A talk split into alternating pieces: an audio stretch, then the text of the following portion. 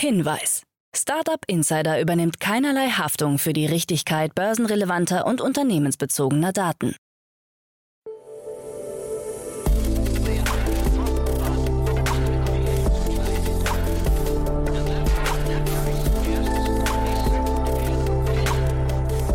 Startup Insider Daily. Morgen Update. Einen wunderschönen guten Morgen und herzlich willkommen zu Startup Insider Daily. Mein Name ist Jan Thomas. Heute ist Dienstag, der 21. Dezember. Ja, das sind heute unsere Themen. Die Rahmenbedingungen für IPOs werden ungünstiger. Google arbeitet an neuen AR-Geräten. Der YouTube Shorts Fund kommt nach Deutschland. TikTok eröffnet eigene Restaurants. Und die Leserinnen und Leser von Yahoo Finance haben das schlechteste Unternehmen des Jahres gewählt und es sieht nicht gut aus für Meta. Heute zu Gast im Rahmen der Reihe Investments und Exits ist Martin Janicki von Cavalry Ventures und ja, wir haben ein sehr cooles Unternehmen besprochen, eine sehr coole Finanzierungsrunde, ein sehr kleines Unternehmen, das gerade eine erweiterte Pre-Seed-Finanzierungsrunde abgeschlossen hat. Ziemlich spannend, muss ich sagen, kommt auch sofort nach den Nachrichten mit Anna Dressel. Kurz wie immer der Hinweis auf die weiteren Folgen heute. Um 13 Uhr geht es hier weiter mit Dave Chock. Er ist der CEO und Founder von The Hempany. Ja, da geht es mal nicht um eine Finanzierungsrunde, sondern eher um ein trauriges Thema, um so eine typische Stilblüte des deutschen Rechts oder so die Auswüchse der deutschen Bürokratie und Verwaltung. Denn das Unternehmen produziert sehr erfolgreich einen hanfsamenbasierten, milchähnlichen Drink, den sie Hemi nennen. Und dieses Mi im zweiten Teil, das steht für Milk. Und da hat gerade die Wettbewerbsbehörde aus dem Nichts heraus das Unternehmen verklagt und hat gesagt, Milk ist eine arglose Täuschung der Verbraucherinnen und Verbraucher und deswegen muss dieser Name untersagt werden. Deswegen trifft man sich jetzt vor Gericht. Das ist ein bisschen sinnlos, ein bisschen seltsam und vor allem stark zum Kopfschütteln, muss man sagen. Aber genau darüber haben wir gesprochen. Ein sehr spannendes Gespräch, aber natürlich mit einem gewissen Geschmäckle. Ähm, das, wie gesagt, um 13 Uhr und dann um 16 Uhr Daniel Hannemann zu Gast, der Gründer von Tesvolt, ein faszinierendes Unternehmen aus Wittenberg in Sachsen-Anhalt, das gerade 40 Millionen Euro eingesammelt hat, um Batteriespeicher zu bauen. Es produziert diese bereits seit 2014 und liefert sie in sechs Kontinente. Sehr, sehr erfolgreich, hat unglaublichen Rückenwind, hat sehr, sehr viele Märkte im Blick und ja, war ein sehr spannendes Gespräch, muss ich sagen, in einem Markt, den ich gar nicht so kannte, der natürlich aber total logisch ist. Also das, wie gesagt, ein Gespräch, das ich euch auch sehr empfehlen kann. Das Unternehmen wächst wie Bolle, möchte im kommenden Jahr seine Mitarbeiterzahl verdoppeln. Also ja, hört euch das mal an. Fand ich sehr faszinierend, muss ich sagen. Wird euch sicherlich auch gefallen. So, das Gespräch dann also um 16 Uhr. Damit genug der Vorrede. Wir gehen rein in die Nachrichten mit Anna Dressel, danach dann Martin Janicki von Cavalry Ventures und vorher wie immer ganz kurz die Verbraucherhinweise. Startup Insider Daily. Nachrichten. Homeoffice könnte dauerhaft absetzbar werden. FDP-Chef und Finanzminister Christian Lindner wägt momentan mehrere Steuerreformen ab. Beispielsweise könnten die während der Pandemie gültigen Homeoffice-Sonderregelungen dauerhaft Bestand haben. Außerdem soll die Erstellung der Steuererklärung generell vereinfacht werden und Steuerklassen könnten ebenfalls eine Frischzellenkur erhalten. Eines der Ziele sei dabei die Ausgestaltung der Steuerklassen zugunsten von Frauen. Final sei wohl noch nichts. Auch in Bezug auf das Homeoffice gibt Lindner an, dass man die Lage noch beobachten müsse, so die Watz.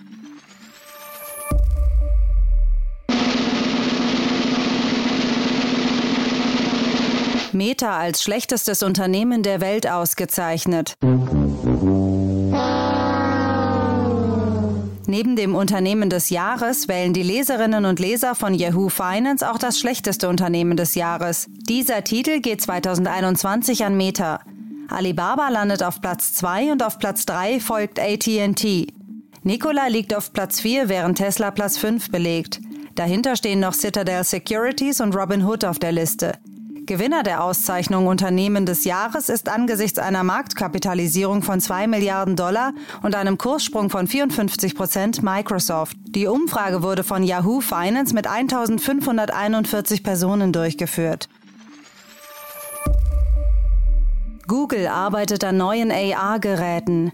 Mark Lukowski, der früher bereits als Manager für Betriebssysteme bei Oculus bzw. Facebook tätig war, hat auf LinkedIn bekannt gegeben, dass er bei Google ab sofort ein Team führe, das sich mit einem Betriebssystem für Augmented Reality beschäftigen soll. Welche Geräte Google genau entwickeln will, ist unklar. In den Stellenausschreibungen wird lediglich von einem innovativen AR-Gerät gesprochen. Das Team, das nun zusammengestellt wird, soll die Grundlagen für ein großartiges Immersive Computing und der Entwicklung von Prototypen für hilfreiche, angenehme Benutzererlebnisse schaffen. Man wolle sich darauf fokussieren, Immersive Computing über mobile Geräte für Milliarden von Menschen zugänglich zu machen und unser Tätigkeitsbereich wächst und entwickelt sich ständig weiter. YouTubes Shorts Funds kommt nach Deutschland. Anfänglich war es nur für Creator in den USA möglich, Geld aus dem Short Fund zu erhalten. Jetzt, kurz vor Jahresende, dürfen sich auch Shorts Creator hierzulande über künftige finanzielle Zuwendungen von der Google-Tochter freuen. Denn der Shorts Fund ist ab sofort in 70 weiteren Ländern verfügbar, darunter auch Deutschland, Italien und Österreich. Shorts sind YouTubes Antwort auf den Aufstieg der ByteDance-App TikTok. Um populären Creatoren einen Anreiz zu geben, ihre Kurzvideos bei YouTube zu posten, rief die Google-Plattform einen Fonds ins Leben. Shorts Creator, die sich für diesen qualifiziert haben, werden von YouTube benachrichtigt und können monatlich eine Zahlung zwischen 100 und 10.000 US-Dollar erhalten. So what about the stock market? Erneuter Börsengang-Versuch des chinesischen KI-Startups SenseTime. Das auf die Anwendung KI fokussierte chinesische SenseTime nimmt seinen auf Druck der USA aufgeschobenen Börsengang in Hongkong erneut in Angriff. Ziel sei es weiterhin 1,5 Millionen Aktien zwischen 3,85 und 3,99 Hongkong-Dollar zu verkaufen und damit rund 767 Millionen Dollar einzunehmen. In den USA befindet sich SenseTime seit dem 10. Dezember 2021 auf der Blacklist des US-Finanzministeriums und muss sich daher nach anderen Großinvestoren außerhalb der USA umsehen. Die USA werfen dem Unternehmen vor, Programme entwickelt zu haben, mit denen sich die ethnische Zugehörigkeit von Menschen feststellen lässt, und das vor dem Hintergrund der unterdrückten muslimischen Minderheit der Uiguren in der Volksrepublik China. Food delivery. Video-App TikTok will künftig Essen ausliefern. Die Kochvideos auf dem Videoportal TikTok sind bereits so erfolgreich, dass die Baked Feta Pasta laut Bloomberg das gefragteste Rezept auf Google in 2021 ist. Nun kündigt das Unternehmen ByteDance an, gemeinsam mit dem Unternehmen Virtual Dining Concepts ab dem kommenden Jahr in den USA eigene TikTok-Küchen zu eröffnen. Auf der Menükarte sollen die beliebtesten TikTok-Gerichte aus dem Netz landen. Das Konzept der bisherigen Marken, die bereits Ghost Kitchens aufbauten, sieht dabei wie folgt aus. Bereits bestehende Küchen integrieren die Produkte der neuen Marken. Auf Liefer-Apps wird die neue Marke dann als eigenes Restaurant angezeigt. So sollen Räume, Personal und Equipment eingespart werden. Essen wird es allerdings nur per Lieferung geben, Vor-Ort-Angebote sind bisher nicht geplant. An IPO is an initial public offering. It's the first time a stock is offered for sale to the general population. Ungünstige Rahmenbedingungen für IPOs.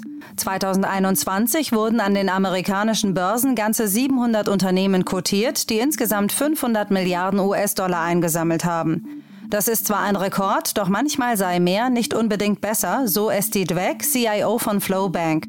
Rund 60 Prozent der neu kotierten Aktien konnten den Ausgabepreis nicht halten und handeln mittlerweile unter der Erstnotiz.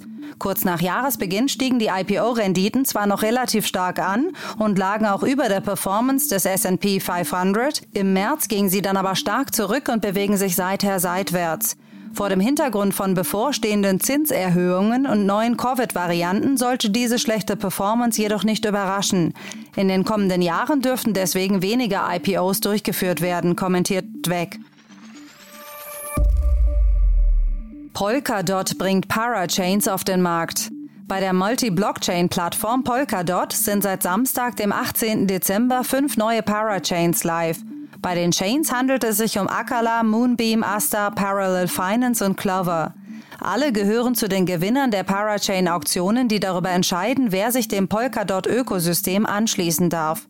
Sie entwickeln eine Vielzahl unterschiedlicher Lösungen, von dezentralen Finanzdienstleistungen über Investitionen und Kredite bis hin zu Smart Contracting. Insbesondere das Aufkommen des Metaverse soll das Wachstum des Polkadot-Ökosystems weiter beschleunigen und dazu beitragen, dass Dutzende weitere Blockchain-Protokolle bekannter werden. Polkadot wurde im Mai 2020 mit dem Ziel ins Leben gerufen, eine fragmentierte Multi-Chain-Zukunft zu entwickeln, um die Interoperabilität von Blockchain-Netzwerken zu ermöglichen.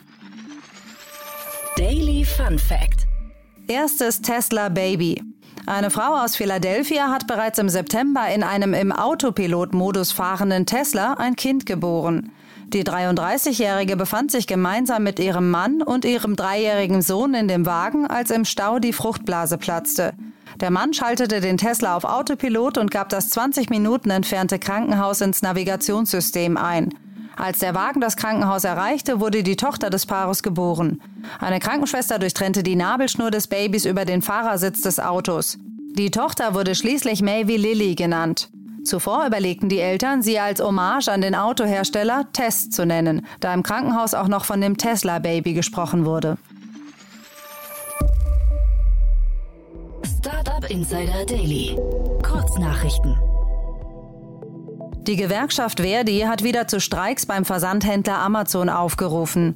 Seit Beginn der Nachtschicht zum Montag sollen Mitarbeitende in Graben bei Augsburg, Leipzig, Werne, Rheinberg, Koblenz und an zwei Standorten in Bad Hersfeld die Arbeit niederlegen, wie die Gewerkschaft mitteilte. Man wolle damit das Weihnachtsgeschäft des weltgrößten Online-Händlers empfindlich stören.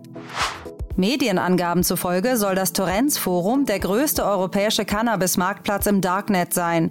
Nun schließt der Schwarzmarkt, auf dem auch zahlreiche andere illegale Angebote gelistet sind, 675 Tage nach seiner Eröffnung. Bestehende Transaktionen sollen noch abgewickelt werden, der Handel soll aber ab sofort nicht mehr möglich sein. Die Handelsplattform Bitpanda erweitert ihr Produktangebot und bringt einen neuen Bitcoin ETC an die deutsche Börse. ETCs sind börsengehandelte Kryptowährungen, die den Kurs von Bitcoin oder einer anderen Kryptowährung nachbilden. Mit der Einführung möchte Bitpanda einen weiteren Beitrag dazu leisten, den Kryptomarkt mit dem klassischen Aktienmarkt zu verbinden. Die NASA hat ein rund 50-sekündiges Audiodokument veröffentlicht, das die Raumsonde Juno am 7. Juni aufgenommen hat. Die Datei wurde aus den Daten generiert, die die Sonde gesammelt hatte, als sie dem Jupitermond Ganymed mit 1038 Kilometern vergleichsweise nahe gekommen war. Juno hat im Vorbeiflug elektrische und magnetische Radiowellen aufgezeichnet, die in der Magnetosphäre des Planeten entstanden sind. Und das waren die Startup Insider Daily Nachrichten von Dienstag, dem 21. Dezember. Jetzt geht es weiter im Programm mit Investments und Exits. Startup Insider Daily. Investments und Exits. Ja, ich freue mich sehr. Martin Janicki ist wieder hier von Camry Ventures. Hallo Martin. Hallo Jan, freut mich wieder da zu sein. Freut mich auch sehr und wir sprechen über ein richtig cooles Thema. Aber bevor wir damit loslegen, äh, du, ich habe mitbekommen, ihr habt ein NFT gelauncht. Ja, äh, tatsächlich. Äh, damit haben wir uns in letzter Zeit ein gutes Stückchen befasst, insbesondere unser Partner, äh, der Marcel Hollerbach.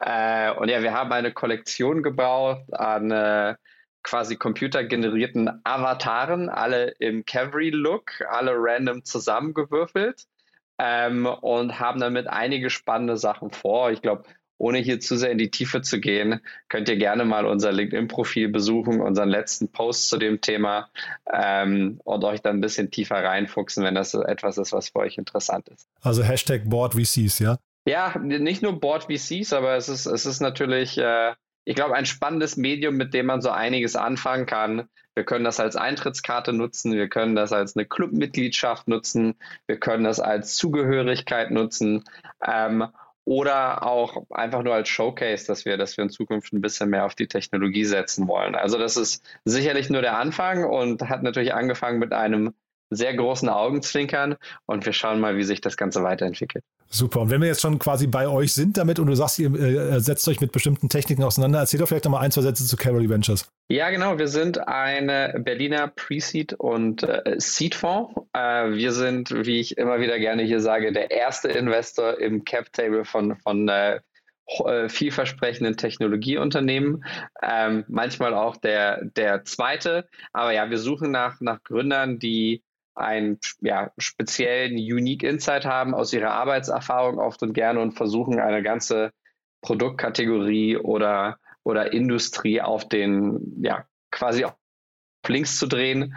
Ähm, und das sind wir besonders, das finden wir besonders spannend und, und versuchen dort mitzuhelfen und dabei zu sein. Und vielversprechende Themen, darum geht es, glaube ich, auch jetzt. Ähm, ich habe mal gerade geguckt, ähm, ein Sento ist ein traditionelles japanisches Badehaus in städtischen Wohnvierteln. Das hat irgendwie, das passt irgendwie gar nicht zu dem, was wir jetzt gerade besprechen möchten, ne? Ja, das äh, ehrlich gesagt habe ich das nicht nachgeschaut. Ähm, bin ja, ich kenne mich in Japan ein klein bisschen aus. Ja, Sento stimmt. Äh, die, die, Assoziation habe ich nur selber nicht gemacht, hat aber weniger mit dem heutigen Thema zu tun. Und zwar ähm, das Unternehmen, über das wir sprechen wollen, ist weniger japanisch als eher bayerisch und kommt aus München. Und es ist ein sehr, sehr junges äh, Unternehmen, das heißt Sento.io. Und die haben gerade öffentlich bekannt gegeben, dass sie ihre Pre-Seed-Runde aufgestockt haben auf insgesamt zwei Millionen Euro. Äh, diese Finanzierungsrunde wird wieder angeführt vom Münchner Fonds Picos Capital. Äh, das Unternehmen äh, Cento ist etwa ein Jahr alt und, und die eben genannten zwei Millionen Euro sind auch die einzig bekannte Finanzierung, die in das Unternehmen bisher geflossen ist. Was macht Cento? Cento bietet eine API-First-Lösung an für den Austausch von Handelsdokumenten im B2B-Warenverkehr. Das heißt Bestellungen, Lieferscheine, Rechnungen etc. Und hier in erster Linie im Nahrungsmittel- oder FMCG-Segment, also Fast Moving Consumer Goods. Äh, die Runde ist wirklich spektakulär, finde ich. Ich habe mir das mal angeschaut. Ähm, äh, Finance Forward war das, glaube ich, die darüber geschrieben haben, dass ähm, also wir reden ja über ein sehr, sehr kleines Team. Das sind sieben oder acht Leute. Ne? Ich, ich glaube, auf dem Foto waren acht Personen zu sehen. Und es haben aber investiert ähm, neben Picos noch die Gründer von drei Dekacorns und die Gründer von vier Unicorns. Und das finde ich ja schon, also das hat man, glaube ich, so in Deutschland noch nie gesehen. Ja, tatsächlich. Sieht, man sieht das gelegentlich. Es wird oft nicht so an die, sage ich mal, größere Glocke gehangen wie hier. Ähm, aber was sicherlich beachtlich ist, ist, ähm, dass die Gründer es geschafft haben, eben mehrere Gründer von, von ja, hoch irgendwie Scale-Ups zu überzeugen, aber auch diese Scale-Ups alle einen halbwegs internationalen Footprint haben. Ja, also es sind eben nicht nur, sage ich mal, ein, ein Foto, ein Sender, ein Personio, ein Celonis, alles, was in derselben Postleitzahl sitzt, sondern auch beispielsweise mit Checkout.com auch, auch ein Unternehmen, was in erster Linie in London beheimatet ist. Und jetzt vielleicht nochmal zu dem Geschäftsmodell. Ich habe mich gefragt, ähm, Amazon hat ja im, mit dem ganzen Thema Fulfillment bei Amazon ist ja irgendwann so eine Logik entstanden, dass ähm, Händler oder, oder Warenanbieter äh, einfach relativ seamless, eigen, eigeninitiativ ähm, die Sachen in, in die Shells von Amazon reindrücken konnten. Ist das hier das Gleiche, was wir hier sehen für den physikalischen Handel? Jein. Also hier geht es in erster Linie wirklich um den Austausch im äh, B2B-Warenverkehr. Ja, ähm, und, und ich glaube, hier reitet Cento so ein bisschen mehrere Trendwellen gleichzeitig, weswegen glaube ich auch, dass das Thema relativ äh, spannend ist. Erst einmal gibt es im eben Nahrungsmittel- oder FMG-Segment mehr kleinere Anbieter. Ich glaube, jeder von uns, der mal Höhle der Löwen geschaut hat oder auch allgemein mal in der Drogerie oder im Supermarkt unterwegs war, hat gemerkt, dass es immer mehr, sage ich mal, kleine neue Produkte gibt, oft von Startups, oft getrieben von Themen wie vegan, laktosefrei oder ohne Plastikverpackung. Ähm, und eben diese kleinen Brands sind oft sehr viel kleiner, aber auch eben in diesem Jugendstadion moderner und digitaler aufgestellt als, als viele andere bisherige irgendwie Legacy Brands. Ja.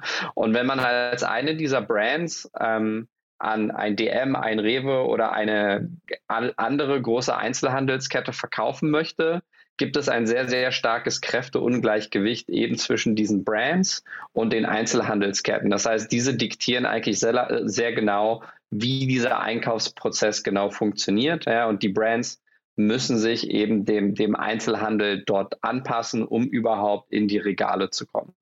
Ähm, und hier glaube ich so ein bisschen die, die Einsicht oder der Ansatzpunkt äh, von Cento ist, dass eben diese Startups, die Verkäufer haben strukturierte digitale Daten in ihren Systemen und auf der anderen Seite haben auch die Käufer, das heißt eben diese Einzel Einzelhandelsketten, auch zwar anders strukturierte digitale Daten in deren System. Und Cento hilft eben, dass man diese Daten von dem einen System in das andere System nahtlos gießen kann, ohne dass sie dazwischen exportiert und wieder manuell eingegeben werden, weil man sie zum Beispiel entweder ausdruckt und der Post schickt oder in einer PDF exportiert und das dann auf der anderen Seite wieder eingetippt werden muss. Und würdest du sagen, das ist dann quasi ein, ein Thema, was vor allem den kleineren Herstellern zugutekommt? Also äh, sind damit vielleicht so, ich sag mal, so typische Exit-Kanäle für kleinere Startups wie so ein Henkel oder Nestle oder sowas, werden die dadurch möglicherweise sogar geschwächt? Ich glaube, ich glaube, es ist sicherlich äh, ein Stück weit etwas, was man auf Englisch sagt, leveling the playing field. Ja, Ich weiß aber nicht unbedingt, ob Sento sich langfristig nur in diesem Kundensegment sieht. Es ist sicherlich ein Kundensegment, was einfacher zu akquirieren ist. Und ich glaube, darüber hinaus wird es eine von zwei Dingen sein, worauf sich Sento fokussieren wird oder vielleicht sogar beides. Ja, die eine Sache ist, eben mit dem aktuellen Produkt immer mehr und auch größere Kunden anzusprechen und, und ja, so eine Art Informationshighway zu werden, eben in diesem Bereich. Und ich glaube, die, die zweite Sache ist eben diese Datenlage, die man nutzt äh, und den Datenvorteil, den man hat, äh, ist, glaube ich, ein toller Ansatz für Cento, um beispielsweise zusätzliche Finanz- oder Logistikprodukte eben den Leuten innerhalb dieses Datenaustausches äh, zu ermöglichen. Und es wird spannend zu sehen, wo über die nächsten Jahre ganz genau die, die Schwerpunkte liegen in Centos Entwicklung. Das wird höchstwahrscheinlich ja, ein Mix aus, aus, aus beiden Dimensionen sein. Äh, als ich angefangen habe, mich mit dem, mit dem zu beschäftigen, habe ich irgendwie sehr oft das Thema Fax und Papier und, und äh, ne, also diese ganzen klassischen, traditionellen äh, Kommunikationswege gesehen. Das hat mich so ein bisschen erinnert an, äh, ich hatte ja mal den Michael Wachs hier von Forto, ähm, den du ja auch gut kennst. Das klang so ein bisschen ähnlich, nur quasi in der nachgelagerten Stufe, ne? Ganz genau. Und das ist, das ist ein Thema, was wir immer wieder gesehen haben in, in unterschiedlichen Industrien. Bei Forto war das, ist das beispielsweise auch ein sehr, sehr großes Thema gewesen und auch etwas, womit sie sich, sich fortlaufend beschäftigen werden, weil eben der Logistikmarkt global sehr, sehr groß und sehr fragmentiert wird. Und hier holt man, sage ich mal, einen Sieg nach dem anderen ein. Ein anderes Beispiel, wo wir das gesehen haben, wir sind bei Cavalry investiert in Recce, was eine Food Procurement Plattform ist. So heißen für Restaurants und auch Michelin-Restaurants, äh, die sozusagen ihre, ihre verschiedenen Zutaten bei, bei ihren Lieferanten einfordern. Ähm, Berliner Vergle ein vergleichbares Unternehmen aus Berlin ist zum Beispiel Schoko. Auch hier geht es sehr, sehr viel darum, eben unstrukturierte Daten von Papier in eine digitale Form zu überführen und dann eben mit diesen Daten deutlich mehr, mehr zu machen. Also und, und entsprechend ist das hier, glaube ich, ein konsequenter nächster Schritt. Und dann habe ich noch mal eine Frage zu dem Thema Teamgröße. Ich habe ja gerade gesagt, die sind sieben oder acht Leute äh, zumindest gewesen zum Zeitpunkt des Announcements. Äh, und sie sind jetzt irgendwie 100 Prozent äh, Cloud, aber vor allem eben stark API-basiert. Ist das so ähm, quasi die ähm, Konsequenz, dass wenn man sich auf API-Themen fokussiert, dass man eigentlich kein Riesenteam braucht, um ähm, schon erste Erfolge zu feiern? Uh, eigentlich, eigentlich nicht unbedingt. Ja. Ähm, ich glaube, wenn man sich Stripe anguckt, sind die auch im Headcount unglaublich schnell gewachsen und das ist ein API-First-Thema. Ich glaube einfach, Cento ist einfach noch sehr, sehr früh. Ich kann mir vorstellen, dass bald äh, die, die nächste Finanzierungsrunde bekannt gegeben wird und dass das Team dann auch erheblich erheblich wachsen wird. Aber aus dem API-First-Ansatz auf einen verringerten Headcount zu schließen, äh, glaube ich nicht ganz, dass man diese, diesen Vergleich eins zu eins ziehen kann, auch wenn wir bei uns ins, ins Portfolio schauen deckt sich das eigentlich weniger mit unseren Erfahrungen. Ah ja, ich war nur erstaunt, dass Sie halt zum Beispiel den Lebensmittelhandel schon angebunden haben und trotzdem eben dieses kleine Team sind. Ne? Das klang für mich nach dann vielleicht auch nur starker Umsetzung. Ja, es ist sicherlich eine gute Umsetzung. Die große Frage ist halt auch, ähm, wie viele Permutationen findet man da unter der Haube? Ja, sicherlich arbeiten sie mit einer begrenzten Anzahl an Einzelhandelsketten und diese setzen auch wahrscheinlich alle auf Systemen wie SAP oder ähnlichem auf. Das heißt, jedes Mal, wenn man einen so einen großen Fisch quasi anbinden möchte, muss man das Rad nicht neu erfinden und hat wiederum äh, ja, sehr große Lerneffekte, wenn man dann auf der anderen Seite versucht, kleinere Brands anzubinden. Also ab einem gewissen Punkt, diese Integrationsarbeit hat sicherlich einen abnehmenden Grenzaufwand, was dann ja auch sozusagen die Attraktivität dieses Modells mitbestimmt. Und dann habe ich noch mal eine technische Frage, Martin. Ich hoffe, du magst sie beantworten. Und zwar, ich habe ein bisschen geschmunzelt. Also wir reden ja hier eigentlich über eine Pre-Seed-Runde. Also Pre-Seed ist ja schon mal ein neuer Terminus, der eigentlich, glaube ich, erst in diesem Jahr so richtig aufgekommen ist. Und jetzt reden wir über die Erweiterung einer Pre-Seed-Runde, also quasi nochmal so einen Augenzwinkerer da reingebaut. Ähm, wann macht man sowas? Ja, ich, also ich glaube, Pre-Seed, da, da kann ich dich ein bisschen beruhigen. Der, der, den Begriff gibt es schon, schon, schon länger als zwei Jahre. Also ich kenne ihn seit, seit mindestens vier, fünf Jahren. Okay, ich dachte, er ist so richtig in Vogue geworden jetzt gerade. Er ist okay, aber. Nein, nein, nein, ja. nein, nein. Aber was, was natürlich äh, ganz klar ist, und ich glaube auch, woher ein bisschen dein Bauchgefühl herstammt, ist, dass sich natürlich die Namensgebung in den Runden alles sehr stark irgendwie verschoben hat. Ja? Und ich glaube, mit, mittlerweile, ich, ich, ich kann sagen, wenn bei uns Companies pitchen, wenn wir uns Sachen angucken, wir schauen da eigentlich gar nicht mehr wirklich darauf, wie die Runde heißt, sondern wie groß die Runde sein soll, weil das, weil alles, was heute Seed ist, war vor fünf Jahren eine Series A und was heute eine, eine, eine B ist, war früher eine C und so weiter. Das ist alles einfach eins, eins äh, aufgerückt. Ja, wieso, wieso wurde, wurde wahrscheinlich diese, diese Pre-Seed Extension jetzt bekannt gegeben? Ich schätze mal, weil das Unternehmen tolle Angels rekrutiert hat. Ich schätze mal, weil das Unternehmen äh, jetzt bereit ist, mehr Kunden aufzunehmen. Und ich kann mir auch gut vorstellen, dass das Cento demnächst wieder rausgehen wird, um die um die Seed-Runde äh, zu raisen. Und da hilft natürlich seine Pressemitteilung, da hilft natürlich, dass wir beide im äh, Startup Insider Podcast darüber sprechen. Das hilft der Bekanntheit des Unternehmens und, und ich glaube, genau deswegen machen sie das. Das heißt, eine Extension macht man dann, wenn man quasi sich nochmal Zeit erkaufen möchte und eine gute Story aufbaut und vielleicht auch nochmal ein, zwei Meilensteine mehr erreichen möchte. Genau, ich glaube, ich glaube, die, die große Frage ist immer und, und, und, und auch wirklich ein, wichtiger Diskussionspunkt, den wir mit, mit den Unternehmen in unserem Portfolio haben, ist eine richtige, in Anführungsstrichen, Finanzierungsrunde, also eine Seed, eine Series A, eine Series B oder sonst was. Ähm, ich glaube, was viele Unternehmer nicht wissen, äh, wenn man wirklich von, von Fonds äh, eine Runde raisen möchte, ist es quasi vorprogrammiert, dass die Verwässerung, die in dieser Runde stattfindet, um die 20, 25 Prozent sein wird. Ganz grob. Das heißt, letztendlich geht es darum, die Meilensteine so abzupassen, dass man möglichst viel Geld aufnehmen kann innerhalb dieser Verwässerung. Das, und, und das dreht sozusagen diese ganze Logik ein bisschen auf den Kopf und, und Fundraising wird viel mehr zu ja, so einer fast schon opportunen Timing-Frage, wo es darum geht, wann muss ich was bewiesen haben, um aus einer Position der Stärke an Investoren heranzutreten. Und vor dem Hintergrund kann es oft Sinn machen, dass äh, ein Unternehmen eben die aktuelle Finanzierungsrunde verlängert und, sage ich mal, im aktuellen Modus noch ein paar Monate weitermacht, ja, bis sie ein, zwei, drei andere wichtige, eher qualitative Meilensteine erreicht haben, mit denen sie dann gerne an weitere Investoren herantreten und dann eben ja quasi den, den nächsten Schritt in der Unternehmensentwicklung signalisieren. Ah, spektakulär, Martin. Also cool, dass du das nochmal erklärt hast. Jetzt sind wir natürlich abgebogen. Ich weiß gar nicht, haben wir zu Sento noch was Wichtiges vergessen aus deiner Sicht? Nein, ich glaube, ich, äh, ich wünsche dem Team äh, alles Gute. Es klingt nach einem spannenden Thema und äh, vielleicht sprechen wir uns ja auch mal. cool, ja, klingt eigentlich nach einem tollen Match zu, äh, für euch, ne? Und äh, wenn da Forto mit dabei ist, die könnten ja eigentlich mal zumindest mal dafür sorgen, dass ihr euch mal auf dem Kaffee trefft. Genau, wir, wir, wir machen dann mal einen Anruf. Cool, Martin. Du dann vielen Dank, dass du da warst. Äh, eine gute Zeit über, über die äh, Weihnachten und, und ähm, zwischen den Jahren hoffentlich. Komm gut rüber und dann freue ich mich aufs nächste Jahr. Ja, vielen Dank, Jan. Und vielleicht noch ein, ein kleines Wort in, in eigener Sache. Ähm, wir bei Carry suchen gerade nach Verstärkung für unser Team. Einerseits für ein Associate Investment Team, andererseits für Visiting Analysts fürs Investment Team und auch ein, ein paar andere Stellen. Das heißt, für jeden der Hörer, der sich vielleicht fürs neue Jahr eine neue Herausforderung sucht, schaut doch gerne mal auf unserer Website calvary.vc vorbei und vielleicht ist auch etwas was, äh, vielleicht ist auch was Interessantes für euch dabei. Martin, cool, dass du da warst. Ich freue mich aufs nächste Mal, ja? Danke dir, Jan. Bis dahin. Frohe Weihnachten. Bis dann. Startup Insider Daily, der tägliche Nachrichtenpodcast der deutschen Startup-Szene. So, das war's für heute Vormittag. Das war Martin Janicki von Cavalry Ventures. Ich hoffe, es hat euch Spaß gemacht. Ich fand es super interessant, muss ich sagen.